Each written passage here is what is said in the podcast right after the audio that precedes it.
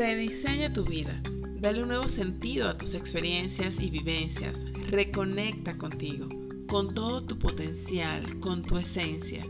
En cada episodio compartiremos anécdotas, reflexiones, tips y herramientas que te ayuden a transformar tu vida, a rediseñarla a tu gusto, usando lo que ya tienes, tomando lo que sí funciona y descartando lo que ya no. Soy Andreina Quevedo y esto es Rediseña tu vida.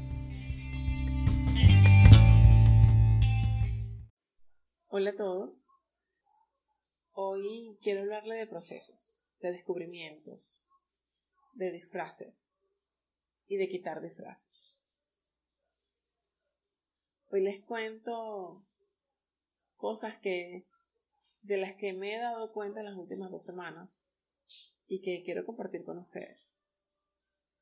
Este podcast nació con la intención de justamente compartir anécdotas y experiencias y herramientas que yo he aprendido y que otras personas han aprendido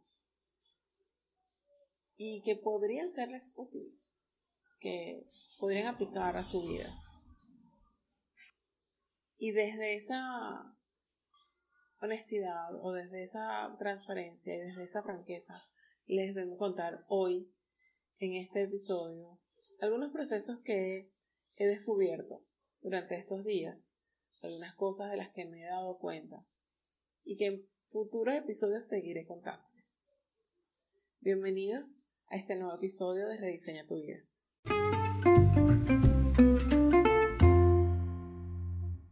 Casi toda mi vida me he creído una mujer empática y con una gran escucha. De hecho, siempre mi autovaloración en cuanto a mi nivel de escucha y empatía es el máximo.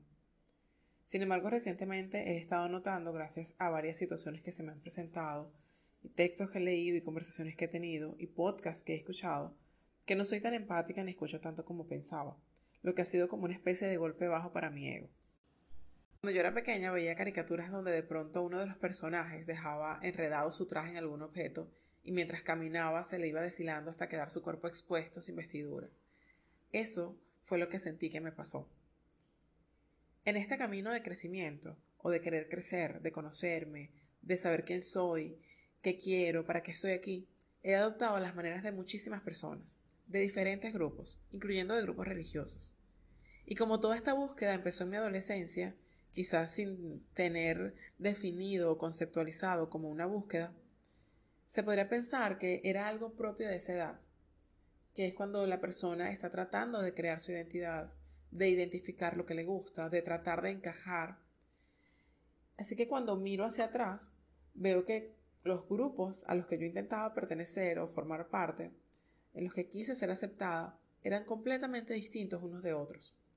Pero yo siempre traté de ser aceptada y me adecuaba a ellos, o lo intentaba por lo menos, así que modificaba mi manera de hablar, los temas de conversación, la forma de vestir, vicios, virtudes, pero nada de eso salía de mí. Todo era para parecerme a lo que ellos hacían y de esa forma ser aceptada e incluida. Aunque yo no lo logré. Más bien, yo lo que trataba era de comprar la membresía para estar con ellos. Hace unos días escuchaba un podcast en el que hablaban de recuperar el poder personal. Decían que nuestro propio poder lo entregamos cuando dejamos de ser nosotros mismos para convertirnos en lo que alguien más quiere. Y ponían como ejemplo a una persona a la que cuando alguien le decía que le gustaba que usara pantalón, iba y se ponía el pantalón. Pero otra persona le decía que la prefería con falda y venía y se colocaba encima una falda. Y otro le decía, ponte esta chaqueta o este sombrero y ella iba y se los ponía. Y de repente venía otro y le decía, me gusta con traje de esquimal y se ponía su traje de esquimal. Y otra le pedía, mira, ponte estas botas, ponte estos lentes. Y ella iba colgándose todo eso que le iban diciendo los demás. Todo para tratar de agradar a los demás, poniéndose disfraz sobre disfraz, perdiéndose a sí mismo, tanto que llega un momento en el que dejó de conocerse, en el que ya no se reconocía. Esto me hizo recordar a la Andreina de la niñez y de la adolescencia, incluso hasta cierto punto de mi edad adulta, una mujer llena de capas y capas de disfraces, de trajes que no me pertenecen. Y aunque ya me he quitado muchos de esos trajes ajenos, aún quedan o quedaban algunos quizá un poco más adheridos a la piel por tanto tiempo que llevo usándolos. Uno de esos trajes es ese que me ponía la banda de Empática del Año o la mejor escucha de la temporada.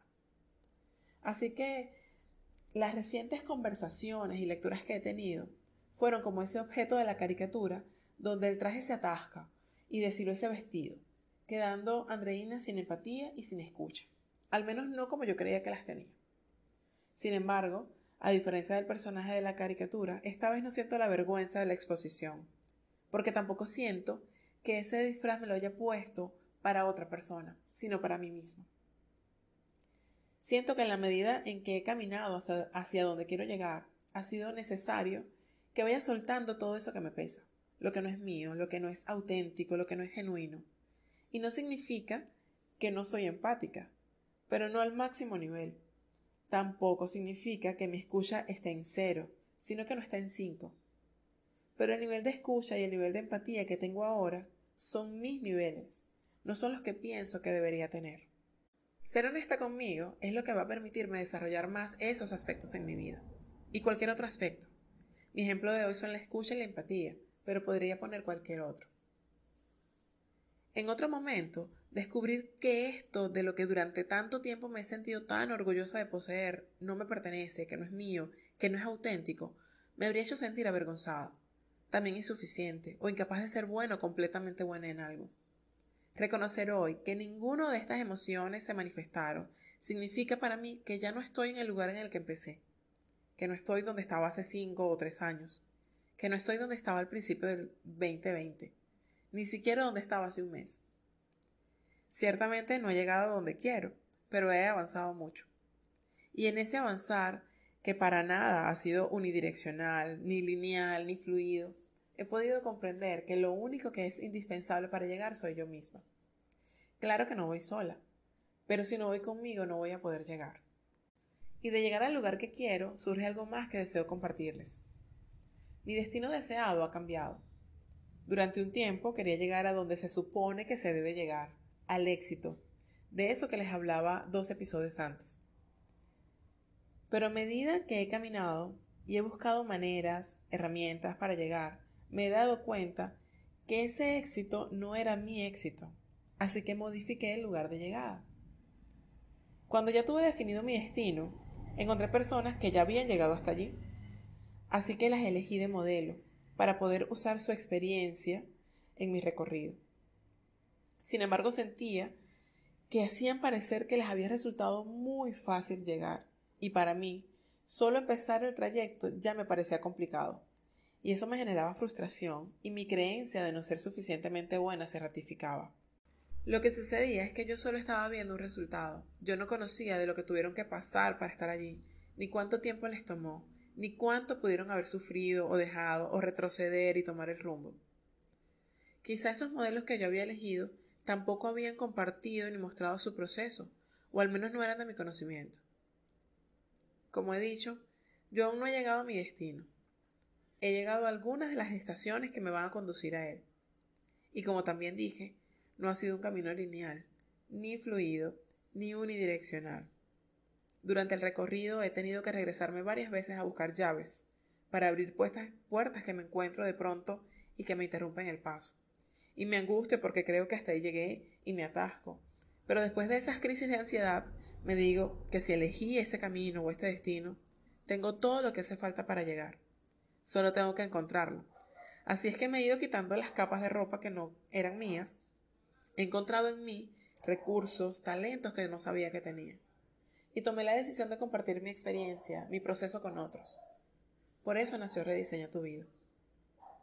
No tiene ese nombre porque la vida de Andreina, mi vida, estuviera ya totalmente rediseñada y lista, sino porque quizá haya personas que quieran llegar a una de las estaciones en las que ya yo estuve y más que decirle, yo estuve allí y fue muy fácil, o hacerle creer eso, lo que realmente quiero es decirle, ya sea que vayas a una de las estaciones de mi recorrido, ya sea que vayas a cualquier lugar que elijas, no es imposible llegar.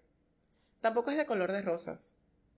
Ciertamente, porque toca desprenderse, toca entrar en tu oscuridad, encender tu luz, para poder encontrarte, para descubrir tus talentos, tus dones, los tuyos, no los que otros te dicen que tienes o que deberías desarrollar.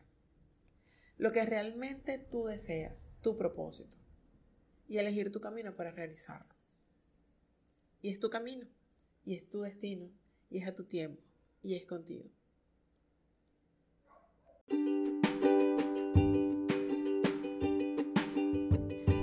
Así llegamos al final de otro episodio de Rediseña tu vida.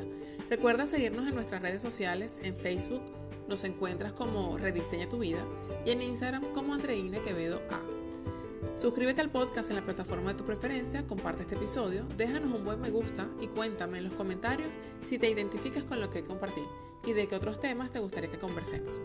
Soy Andreina Quevedo y esto fue Rediseña tu vida. Nos escuchamos el próximo sábado.